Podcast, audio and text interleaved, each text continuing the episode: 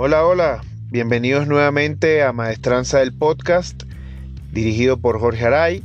En esta ocasión vamos al tercer episodio de esta primera temporada, en la que estaremos desarrollando momentos históricos de la independencia, también de momentos de la república, de las diferentes repúblicas que se vivieron en el territorio venezolano y también vamos a hacer algunos análisis sobre la política y gestión que se ha llevado en los últimos años en el territorio de Venezuela. En esta oportunidad vamos a hablar sobre un tema bastante controversial, una figura pública que siempre ha generado una reacción muy pasional. Cuando me refiero a reacción pasional me refiero a favor o en contra. Eh, vamos a hablar sobre la figura del presidente eh, fallecido Hugo Chávez, que forma parte de la política actual porque sus decisiones y su gestión todavía han significado para el venezolano que está dentro del territorio y de los millones que han tenido que emigrar, eh, todavía sufren las consecuencias de sus procesos de gobierno y de sus decisiones económicas, políticas y sociales. Técnicamente, no podemos decir que vamos a hablar de historia en este episodio, porque lo que establece la historiografía o las bases de la historiografía es que se debe esperar por lo menos 50 años para poder hablar del fin de un proceso de un, proceso político o social que luego se convierte en historia y forma parte ya de la historiografía de una nación. En este caso vamos a hablar de los inicios de Chávez como, como ser humano, como familiar, como hijo, como padre, y de esos, de esos procesos de arranque en su vida militar, en su vida política, que marcaron su forma de pensar, su forma de desarrollar una gestión de gobierno. Y en otros episodios pues ya analizaremos momentos específicos o decisiones específicas sobre su proceso como, como, como presidente de la República de Venezuela. Así que debemos iniciar por el principio. Hugo Chávez nace el 28 de julio de 1954 en un pequeño pueblo de Barinas, del estado Barinas, llamado Sabaneta. En ese pueblo, Chávez va a desenvolver gran parte de su vida, va a estar muy influenciado por la vida rural del territorio venezolano de la época, eh, en el que se tenía una línea muy apegada a la agricultura, a la ganadería, en la que era difícil para esa época que un pequeño niño de una familia muy humilde, una familia muy pobre, pudiera salir de la, del pueblo con la intención de mejorar o desarrollarse mejor académicamente, ya que no era tan fácil por los temas de vías de comunicación o también por la dificultad de, poder acceder a una, a una mejor oportunidad escolar o, incluso universitaria. Con esto no quiero decir que las personas que nacían en los pueblos de Venezuela estaban sentenciadas, no. Lo que me refiero es que para una persona muy humilde era muy difícil poder cambiar su realidad inmediatamente, o sea, tenía que superar diferentes etapas para poder llegar a una, a una oportunidad fuera de, la normalidad de los pueblos de Venezuela, que como les dije se alineaba más que todo a la vida agrícola o ganadera. Sus padres fueron Hugo de los Reyes Chávez y Elena Frías, dos maestros de escuela que por sus ocupaciones y por la necesidad de buscar ingresos económicos dejaron en responsabilidad de crianza a Hugo Chávez, a Hugo Rafael Chávez Frías, en las manos de su abuela paterna llamada Rosa Inés Chávez.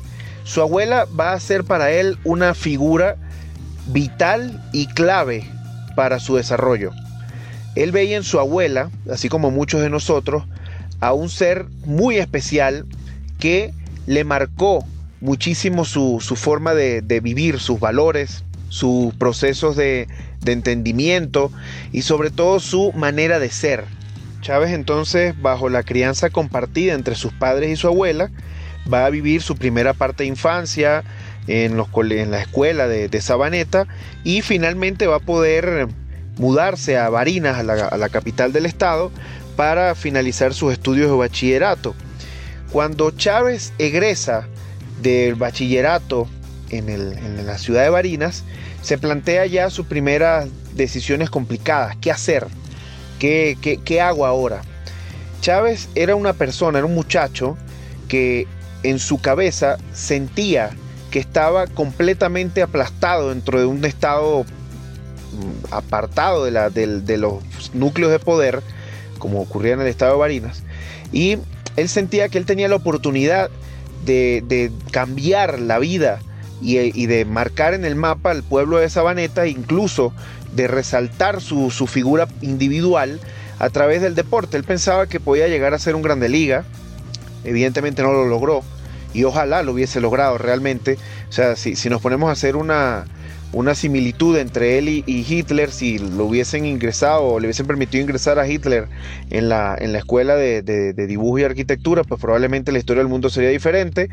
Lo mismo ocurriría con Chávez. Si Chávez hubiese logrado firmar un contrato de béisbol, pues probablemente la mayoría de los venezolanos estaríamos todavía en Venezuela felices y contentos, pero lamentablemente la situación no se dio. Chávez entonces se plantea qué hacer y la oportunidad que tenía él a mano para surgir rápido, para poder salir de Barinas y comenzar a, diferenciarse, fue entrar en el ejército. Además, él también vio como una oportunidad para el deporte poder estar dentro del ejército y eso significaba para él quizás que alguien pudiera verlo lanzar, jugar béisbol en, los equipos del, ejército y posiblemente lograr la firma o egresar como un militar profesional de la, de la República de Venezuela. Lamentablemente, repito, no se dio lo del béisbol y terminó graduándose, terminó egresando de la Academia Militar eh, con el título de licenciado en Ciencias y Artes Militares, que ya le, le, estaba marcando a él una diferencia bastante importante en su familia y con la gran mayoría de las personas que vivían a la par con él en, la, en el pequeño pueblo de Sabaneta. Este Chávez, que mm, estudió en la Academia Militar, comenzó a, cultivar su ego. Comenzó a, a sentirse superior, a sentirse único, a sentirse casi la figura mesiánica que podía, que podía necesitar el territorio de Venezuela para ser diferente. ¿Por qué digo esto? Esto lo digo porque él comenzó a tener un liderazgo bastante fuerte sobre sus compañeros, sobre eh, otras personas, otros eh, estudiantes que estuvieron en, años eh, inferiores al de él, y él comenzó como a generar una especie de, de grupo muy cercano con el que se sentaba a hablar sandeces principalmente, estoy seguro de esto, pero se sentaba a hablar sobre política, sobre ideologías, sobre sistemas de gobierno que ayudaran al pueblo venezolano a ser diferente y a mejorar su calidad según las ideas de izquierda. Además, también en esta época Chávez se casa con su primera esposa, una señora llamada Nancy Colmenares, con la que estuvo casado un buen tiempo y aparte tuvo tres hijos, Rosa Virginia, María Gabriela y Hugo, Hugo mejor conocido como Huguito. Esta, esta familia que Chávez creó, que, con la que formó su, primer hogar, también va a sufrir los embates de una persona que se sentía superior, que se sentía que estaba, por, por, estaba más arriba que el resto y pues en momentos de, de dificultades eh, de amores con su esposa, ellos tuvieron que ver cómo su padre tenía diferentes amantes, cómo, cómo rompió su, su núcleo familiar, siempre pensando en que él era más y mejor que las personas que lo rodeaban en esta época durante los estudios como, como cadete y también como egresado de la Academia Militar. Como les indiqué en un par de puntos anteriores, Chávez comenzó a generar una especie de grupo que estaba cerca de él, con el que constantemente se, estaba comunicando, con el que se sentían bastante identificados porque creían que tenían la obligación ética, profesional, militar de cambiarle el, rumbo a Venezuela o el rumbo que ellos pensaban que no era el adecuado para eh, la nación venezolana. Además, Chávez comenzó a, demostrar ciertas habilidades, evidentemente se olvidó del béisbol, eh, comenzó a demostrar habilidades en, en, el área académica y esto le permitió poder postularse para ser profesor de la misma academia de la que él egresó y eso generó más influencia de Chávez dentro de las figuras o dentro de los, de los jóvenes que estaban estudiando para ser, eh, eh, igual que él, licenciados en ciencias militares, y le permitió muchísimo tener influencia en estos jóvenes, incluso comenzar a manipular sus formas de pensamiento y atraerlos hacia, una, hacia un sistema izquierdista. Recordemos que las Fuerzas Armadas a nivel internacional deben ser apolíticas. Y esto es importante. Las Fuerzas Armadas tienen que ser apolíticas porque de ocurrir lo contrario, es decir, de tener una demostración de apoyo a algún bando político, se pierde la, la línea que ellos deben mantenerse para poder garantizarle a la nación, al pueblo, su seguridad, porque estarían defendiendo intereses de cierta parte de la población en lugar de demostrar la fidelidad a la constitución y al pueblo venezolano, que en este caso era el que, el que es el que va a sufrir los embates de un, de un Hugo Chávez muy politizado, muy controlado mentalmente por las ideologías de izquierda que este, en el punto final generaron en él un descontrol muy fuerte que lo llevaron al final de, de un sistema de gobierno nefasto y completamente ineficiente. Entonces Chávez, dentro de la academia, continuó su crecimiento, su formación. Él sentía que, que las capacidades de aprendizaje para él nunca iban a estar cubiertas. Siempre estudió cursos de diferentes áreas de, las ciencias militares.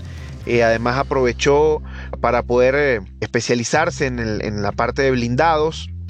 Logró eh, incluso ser, obtener el cargo de teniente coronel y además fue comandante de, de la Brigada de Paracaidistas de Maracay. Es decir, esto que les comenté al inicio de que era difícil para una persona de un pequeño pueblo de Venezuela salir y lograr obtener reconocimiento y, e incluso importancia dentro de un área eh, vital del país, eh, él lo logró hacer, él rompió un poco con ese esquema.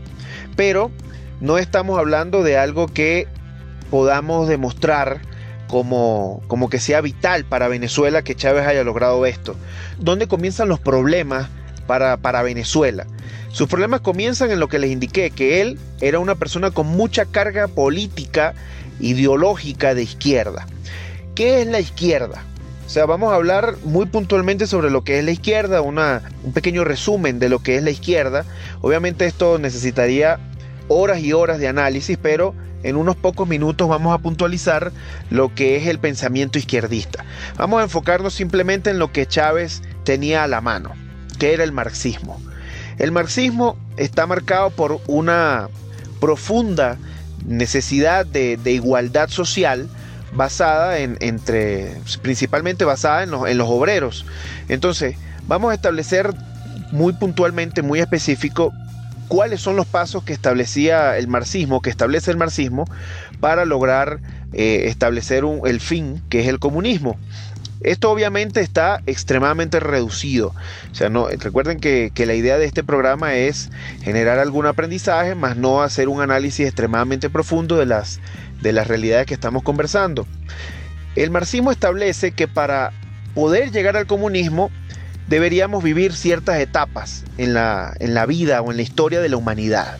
La primera es el capitalismo salvaje. Y ya esta frase nos hace eco en la cabeza porque escuchábamos muchas veces a Chávez, al Chávez ya político, presidente, hablar de la, del capitalismo salvaje. Y esto no es un invento de él, esto es una apropiación de la, del lenguaje, de los tecnicismos que tenía el marxismo, en el que consistía en que iba a existir un momento en la, en la vida del humano que los señores capitalistas, es decir, los dueños de empresas, de los dueños de fábricas, iban a tener demasiado poder e iban a someter al resto de la población, pero de una forma brutal y grotesca. Es decir, los poderes económicos iban a ser extraordinariamente altos y una diferenciación social muy marcada. O sea, iba a haber una clase muy alta con muchísimos beneficios y una clase baja muy oprimida y muy sometida. Para el segundo paso, hablamos de algo que Marx nombraba como eh, la dictadura del proletariado, que consistía en el fin violento y destructivo del capitalismo, es decir, los obreros las clases oprimidas iban a destruir a los señores capitalistas, pero no en, elecciones populares, sino a través de la violencia, una violencia desmedida, en la que iban a tomar los modos de producción. Todos estos términos que les estoy diciendo probablemente les hagan tener algunos flashbacks de lo que hablaba Chávez en sus eternas cadenas de, radio y televisión. Entonces, este proletariado iba a tomar por la fuerza los modos de producción y los iban a hacer suyos. Pero durante esta época anárquica, destructiva, iba a haber mucha, mucha muerte, mucha sangre. Es decir, se iba a sacrificar a parte de la población por los deseos de nivelar a la sociedad en una clase. El tercer paso iba a ser el socialismo. O el socialismo se entendía o lo, medio explicó, bueno, medio no, en verdad lo desarrolló a mucha profundidad, pero aquí a, medias explicaciones podemos decir que el socialismo es el momento en el que los proletarios, los obreros, deciden organizarse estratégicamente una forma política para poder generar un sistema de gobierno controlado y organizado sin diferenciaciones. Pero todavía no estaban preparados para el comunismo. ¿Por qué? Porque la mentalidad del, capitalismo salvaje iba a ser tan fuerte en el dominio de la realidad de la, de la población que había que poco a poco guiarles para entender qué era vivir en una sociedad de iguales y que el aporte que yo podía hacer en las áreas que yo tenía habilidades iban a generar el bienestar en el otro que tenía otras habilidades. Es decir, iba a tener el mismo valor el trabajo de un campesino, de un albañil, que el de una persona que pudiera construir un hogar, una casa. ¿Por qué? Porque entre ambos se iban a generar una, un intercambio bastante importante. Y por último, se hablaba del último paso, que era el comunismo, en el momento en el que ya no se necesitaba un Estado, es decir, no se necesita una persona que gobierne, sino que se iba a poder controlar a toda la población de una forma interminable porque la mentalidad había cambiado. Esto quiere decir que la población iba a entender al 100% lo que es vivir en una sociedad de iguales sin sometimiento, sin diferenciación social. Técnicamente imposible. El ser humano es competitivo por nacimiento, el ser humano eh, le da valor a las cosas, entonces Marx decía que esto era el ideal. Esto que hablo del marxismo nos da pie para poder entender al Chávez, que bueno, nosotros vimos como figura pública, pero también al Chávez que estaba generando estos pequeños grupos dentro del ejército en el que él les hablaba de esta ideología. Cuando hablamos de, quienes componían el ejército nacional, la mayoría eran personas como él, personas que venían de pequeños pueblos o de pequeñas ciudades del país, que mm, sentían que alguien les estaba robando lo que era de ellos o que les estaba prohibiendo acceder a lo que ellos tenían por derecho. Y esto generó un caldo de cultivo muy ideal para que Chávez pudiera manipular a muchas personas. Además, tenemos también que volver a entender y volver a, a, recalcar que Chávez tenía en su cabeza ya que era una persona que estaba destinada a cambiar la vida de Venezuela. Y esto hacía que él se sintiera como un Mesías dentro del ejército. A medida que Chávez se fue desarrollando en las habilidades y en los diferentes cursos, también estudió o intentó estudiar una maestría de ciencias políticas en la Universidad Simón Bolívar de Caracas, él estaba tratando de buscar un momento o la oportunidad para romper la normalidad republicana que mm, se estaba llevando a cabo en Venezuela y hacer un, un punto de quiebre para poder demostrar su, importancia al mundo y sobre todo, bueno, iniciando por Venezuela, pero al mundo porque él no tenía límites en su mente. Para él, Hugo Chávez era la figura que iba a cambiar la historia de la humanidad. Pero bien, si este episodio se llama El Samán de Güere, el juramento que sentenció a Venezuela, ¿en qué momento ocurrió o en qué momento sucedió este hecho?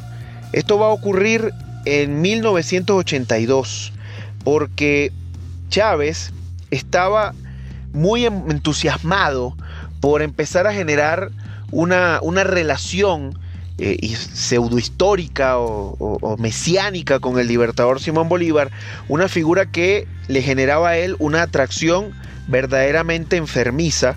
Eh, además, como podemos determinar, en 1983 se iba a celebrar el bicentenario del nacimiento de, Simón Bolívar. Chávez, en compañía de, de otros militares de ese círculo cercano que estaba con él, entre los que podemos resaltar a Felipe Acosta, Carles, eh, Jesús Urdaneta y Raúl Isaías Baduel, estuvieron por casualidad cerca de un árbol simbólico para la historia de Bolívar. Y es un árbol en el que supuestamente Bolívar descansó mientras estaba haciendo su campaña militar. Esto realmente demuestra que, la figura de, de, Bolívar para Chávez era algo realmente obsesivo. O sea, sentir que él estaba en un hecho, en un lugar histórico para Venezuela, un árbol que realmente para muchos ni siquiera sabemos que sabían que existe o que, no, que tiene seria importancia. O sea, imagínense darle la importancia a un árbol para, para poder hacer algo. Y en ese lugar, en, que está cerca de Maracay, él hizo un juramento. Y aquí vuelvo a otra relación con Simón Bolívar. Chávez estaba tan obsesionado con, con el Libertador que él se aprendió muchísimos documentos de memoria para él poco a poco comenzar a, relatarlos en los momentos que le importara. Y aquí en el Hassamán de Güere se, le, dio la oportunidad de hacer una, una unión con el juramento que hizo Bolívar en el Monte Sacro, en ese momento en el que Bolívar estaba junto a Simón Rodríguez realizando su viaje con su maestro Simón Rodríguez para darle de nuevo sentido a su vida. Pero volviendo a 1982, Chávez lo que hizo fue, aparte del extremo ridículo, creyendo que bajo un árbol en el que Bolívar supuestamente descansó, em, jura ante estas personas, y ellos juran con él, que van a cambiar la historia de Venezuela, usando las palabras, cambiándole algunos términos al, juramento del Monte Sacro, pero hacen este juramento y a partir de ese punto, y ahí es donde está la importancia y el porqué del título de este episodio, se crea las bases de lo que va a ser el MBR 200. MBR, que significaba Movimiento Bolivariano Revolucionario 200, es la génesis del desastre de Venezuela. ¿Por qué digo que es la génesis del desastre en Venezuela?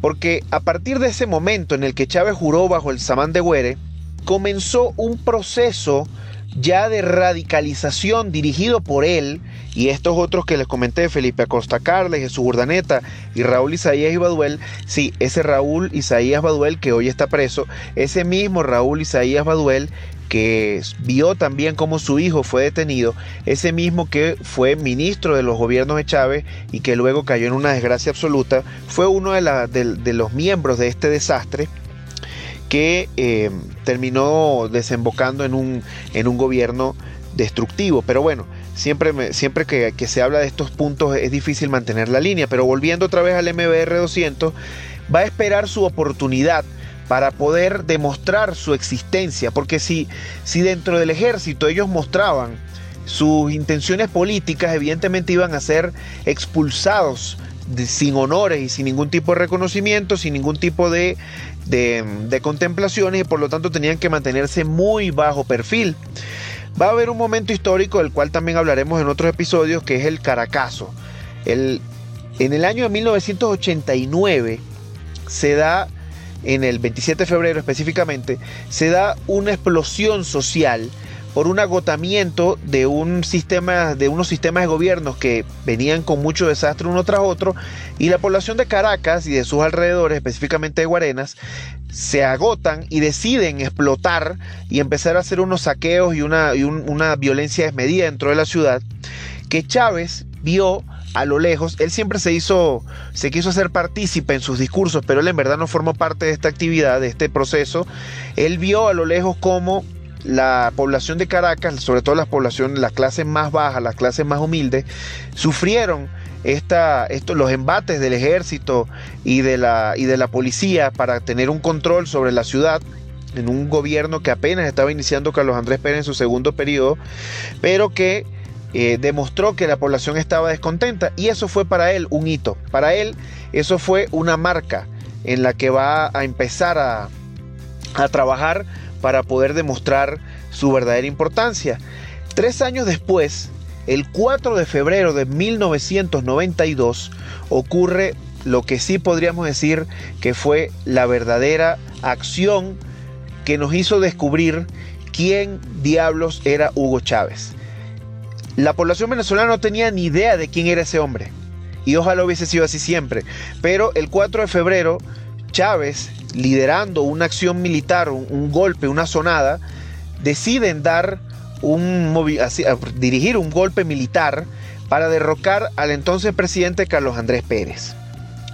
Todo lo que tiene que ver con el análisis político sobre el gobierno de Carlos Andrés también lo vamos a desarrollar en, episodios más, más adelante, pero como estamos hablando de Chávez, vamos a hablar brevemente de lo que ocurrió el 4 de febrero. El 4 de febrero fue una acción militar conjunta en las ciudades principales de Venezuela, en Maracaibo, en el que participó Francisco Arias Cárdenas, sí, ese mismo señor que ustedes conocen y reconocen de palabra, de nombre y de, imagen, porque les doy este nombre y se imaginan a una persona que tiene un ojo exactamente igual al de Pennywise de It y que igual debe tener la misma maldad que, este, que ese personaje ficticio. También teníamos a eh, Hugo Chávez, dentro de la ciudad de Caracas y aparte estos otros dos que ya les había mencionado, Felipe Acosta Carles, eh, Jesús Urdaneta y también estaba Raúl Isaías Baduel. Ellos deciden engañar a un grupo de soldados con una supuesta eh, actividad militar en la que eh, debían participar para, tratar de contrarrestar un golpe de Estado, es decir, engañó a muchos jóvenes militares que no tenían ni idea de lo que estaban haciendo y muchos otros que sí participaron por deseo. ¿Cómo se identificaban entre ellos que quienes estaban de acuerdo con, la, con el golpe del 92? Usaban un ridículo brazalete con la bandera de Venezuela pegada en el brazo izquierdo, que es la misma, el mismo símbolo que usaron las personas que fueron a rendirle tributo a Chávez eh, cuando murió, cuando ocurrió su siembra, como dicen los chavistas, el 5 de marzo del 2013, supuestamente ocurrió en esa fecha su muerte, pero ateniéndonos a lo que dicen los documentos, pues vamos a tomarlo como real. Entonces, vuelvo a lo mismo, hay muchos simbolismos que a Chávez le encantaban. Hay muchas cosas que Chávez eh, criticaba de la extrema derecha y del fascismo, pero que él mismo adoptaba. O sea, imágenes, acciones, palabras o eh, elementos de, imagen diferenciadoras que, que pudieran eh, marcar una identificación entre, entre ellos. Además, eh, vamos a, volver otra vez al 4 de febrero. Se da el golpe de Estado, se, inicia en la madrugada el golpe de Estado. Recuerden que en Caracas hay dos lugares en donde el presidente tenía el desarrollo de su vida política y de su vida familiar. Estaba el, Palacio de Miraflores, está el Palacio de Miraflores que es la sede de gobierno, y también estaba el Palacio de La Casona, que está ubicado en un sector de clases medias, medias altas, y la Miraflores está en un sector de clases medias y medias bajas. ¿Cuál era la idea de Chávez, además de la obvia de tomar el poder? Su intención era irrumpir de una forma violenta, directa, agresiva en el poder de, de, Venezuela y hacerse sentir. Pero no lo logró, o por lo menos no lo logró de manera inmediata. Chávez el 4 de febrero fue el militar o el líder militar del, del golpe de Estado que fracasó en sus acciones. Él no logró detener o tener bajo su poder a Carlos Andrés Pérez, mientras que sus compañeros en Maracaibo y en Maracay sí lo lograron. Chávez es un fracasado golpista. Es una persona que dirigió un golpe en el que murieron muchísimas personas, en el que muchos jóvenes militares que creyeron en él vieron finalizar su vida. Y aparte tenemos que tener claros algo. Un golpe de Estado enfrenta a partes de las Fuerzas Armadas, normalmente es el ejército, en este caso ocurrió así, eh, el ejército venezolano se vio en la necesidad de disparar a su, a su, a su hermano, a su igual, a, su, a la persona con la que él supuestamente iba a defender la realidad de, Venezuela y, y los espacios territoriales de Venezuela. Y aparte generó un odio profundo dentro del territorio venezolano y un asco hacia la figura de las Fuerzas Armadas. ¿Por qué? Porque las Fuerzas Armadas están para defendernos, no para matarse entre unos y otros, tampoco para generar una situación de pánico desmedida dentro de las ciudades principales de Venezuela y aparte generar una zozobra en qué es lo que va a ocurrir. Como les dije, Chávez dirigió esto, esto lo dirigió desde lo que hoy se conoce como el cuartel de la montaña, que antes era el Museo Militar, así que tenemos otro simbolismo más. ¿Por qué Chávez está su muñeco, su cadáver, lo que sea, por qué Chávez está, los restos de Chávez están en el cuartel militar? Porque ahí empezó todo el 4 de febrero. Él ahí ubicó su centro de, poder o de mando para dirigir un, un, golpe de Estado que no funcionó para nada. Cuando se da la presentación de Chávez a Venezuela, en una toma de, de los medios de comunicación, él saluda y lo primero que dice es un saludo bolivariano. O sea, ya él sabía lo que quería hablar, o sea, él seguía, él tenía una verdadera, un verdadero entendimiento de lo que estaba haciendo. No como muchos creen o muchos chavistas querían creer que el Chávez golpista era una cosa y el Chávez político fue otra. No, señores, él sabía perfectamente lo que estaba haciendo y sabía lo que quería hacer y cómo lograrlo. Aparte recuerden lo que les comenté hace unos minutos sobre el tema del marxismo. O sea, él pensó que él podía propiciar una especie de dictadura del proletariado. Él pensó de una manera errada, gracias a Dios, que el pueblo venezolano iba a bajar a defenderlo a él eh, durante el 4 de febrero, cosa que no ocurrió porque la gente tuvo miedo. Después ocurrieron otras cosas. Después él entendió que la vida, que la vía no era la violenta por las Fuerzas Armadas, pero sí la violenta por la manipulación con un discurso agresivo y bastante eh, divisorio de las clases sociales. Entonces Chávez fracasa el 4 de febrero. Y hay otras cosas que ocurren que realmente, analizándolas un poco en frío, no tienen una explicación lógica.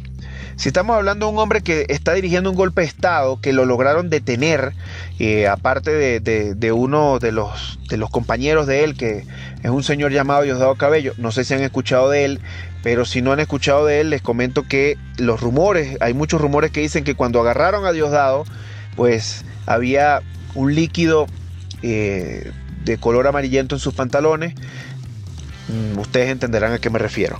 Pero este, en el momento en que Chávez sale otra vez, ya creo que el 5 de febrero del, del 92, ¿por qué sale a hablar en televisión?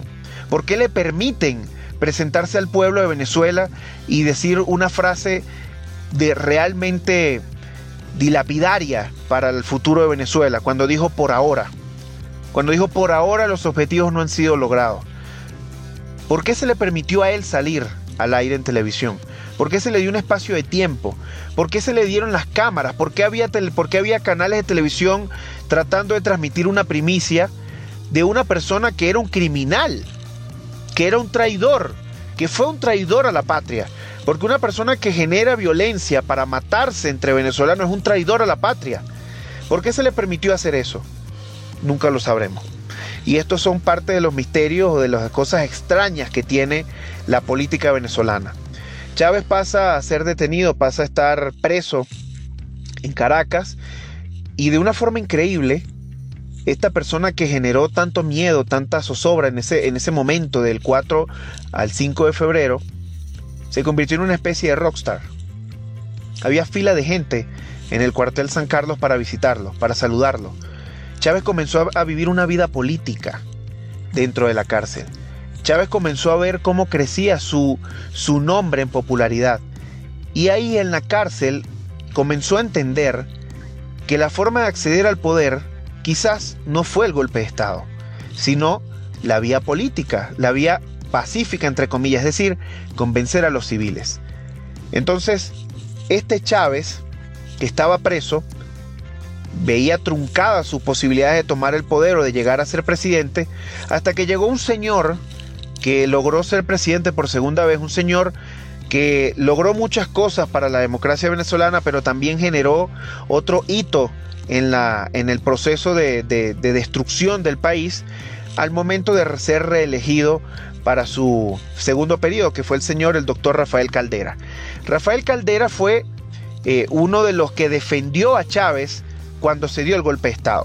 Él desde su, desde su curul en el Congreso dio un discurso que nadie se esperaba, aprobando y apoyando la idea de que Chávez diera el golpe de Estado solo porque su principal rival, que era Carlos Andrés Pérez, y su partido político de mayor eh, odio, que era Acción Democrática, para él, que era de, fundador de COPEI, eh, significó para él la posibilidad de volver a ser presidente. Y lo logró. no lo logró a través de COPEI, lo logró a través de un, de un partido político que se inventó, que se llamó Convergencia, popularmente conocido como el Chiripero, pero él demuestra su apoyo a Chávez. Y cuando logra la presidencia, aquí ocurre, y ya con esto cerramos el programa, ocurre uno de los hechos que destruyó el futuro de Venezuela. Chávez era un criminal que estaba preso por criminal. Estaba en espera de juicio para ver cuánto tiempo iba a ser su sentencia. Había sido dado de baja sin honores y totalmente de, merecido por ser una persona violenta y sanguinaria en su golpe de Estado, pero que Rafael Caldera le otorgó no un indulto, sino algo peor, el sobreseimiento. Es decir, le permitió a Chávez obtener una validez, una aprobación judicial que eliminaba su pasado criminal y le permitió obtener la libertad. A partir de ese momento, eh, a partir de ese punto en la vida de, de Hugo Chávez, comenzó a cambiar su proceso de cómo acceder al poder. Y comenzó una campaña para lograr acceder al poder, una campaña en la que nadie creía, porque sonaba absurda, que un hombre se montara en un carrito y tratara de recorrer los pueblos de Venezuela en lugar de las principales ciudades. Pero aquí hay algo que es importante y con esto cerramos el programa. Chávez se dio cuenta por sus orígenes y por eso dije al principio que era muy importante que entendiéramos que Chávez estaba muy marcado por, por haber vivido en Sabaneta de Barinas. Él entendió que la, forma de acceder al poder era identificándose con las clases más humildes, las clases bajas o las clases de, que, estaba, que vivían en los campos de Venezuela, porque ahí estaba la mayoría del voto. Él no hizo campaña en las ciudades principales, eso lo hizo ya finalizando eh, ya su periodo de, de candidato para, para, las elecciones del año 99. Él comenzó por los pueblos, comenzó convenciendo a los pequeños pueblos, con una campaña verdaderamente artesanal. Y lamentablemente, mucha parte de la población creyó en su sistema o en su propuesta de gobierno. Él engañó al venezolano diciéndole que él no era izquierdista, pero fíjense que les estoy diciendo que él tenía conocimientos ideológicos muy profundos sobre el marxismo. Eh, eh, aparte, como les dije, se convirtió en un rockstar, la gente lo veía a él como un ídolo, lo empezó a idolatrar y Chávez, que ya era una persona muy egocéntrica, comenzó a creer que realmente su, su momento era las elecciones de 1999. Lamentablemente, se lanza la campaña, logra ganar las elecciones de Venezuela y se convierte en presidente de Venezuela contra todo pronóstico, hablando en comparación entre el 92, golpe de Estado, 99, presidente electo de Venezuela. Para los próximos episodios que hablemos de Chávez ya vamos a hablar específicamente sobre su campaña, sobre sus promesas políticas, vamos a hablar sobre el socialismo del siglo XXI, que no es un invento de él, señores, es un invento de un alemán llamado Heinz Dietrich, que es un, doctor en ciencias políticas, que modificó un poco las ideas marxistas y lo terminó convirtiendo en un nuevo sistema llamado el socialismo del siglo XXI. Con este episodio, con esta tercera entrega, estamos nuevamente a, disposición de, sus escuchas, a disposición de, sus comentarios. Eh, me gustaría que ustedes me planteen qué programas o qué, personaje quisiéramos que relatara el, cuarto episodio para, conversar sobre estos temas históricos de Venezuela y poder tener un acceso más importante a sus, intereses y poder tener una mejor interacción. Los espero en mis redes sociales, en Instagram, arroba maestranza.ja y también les invito a escuchar los primeros dos episodios de este podcast en el que hablamos en el primero sobre la independencia, sobre la declaración de la independencia de Venezuela y en el segundo una primera entrega sobre Simón Bolívar. Nuevamente, muchísimas gracias por su atención. Eh, gracias especiales a Daniel López por su apoyo en la, edición y montaje de este, de este programa y a cada uno de ustedes que se toman el tiempo de conversar conmigo. Los espero para poder crear el cuarto episodio que queda completamente a disposición de ustedes. Muchísimas gracias, muchísimo éxito. Nos vemos en la próxima entrega.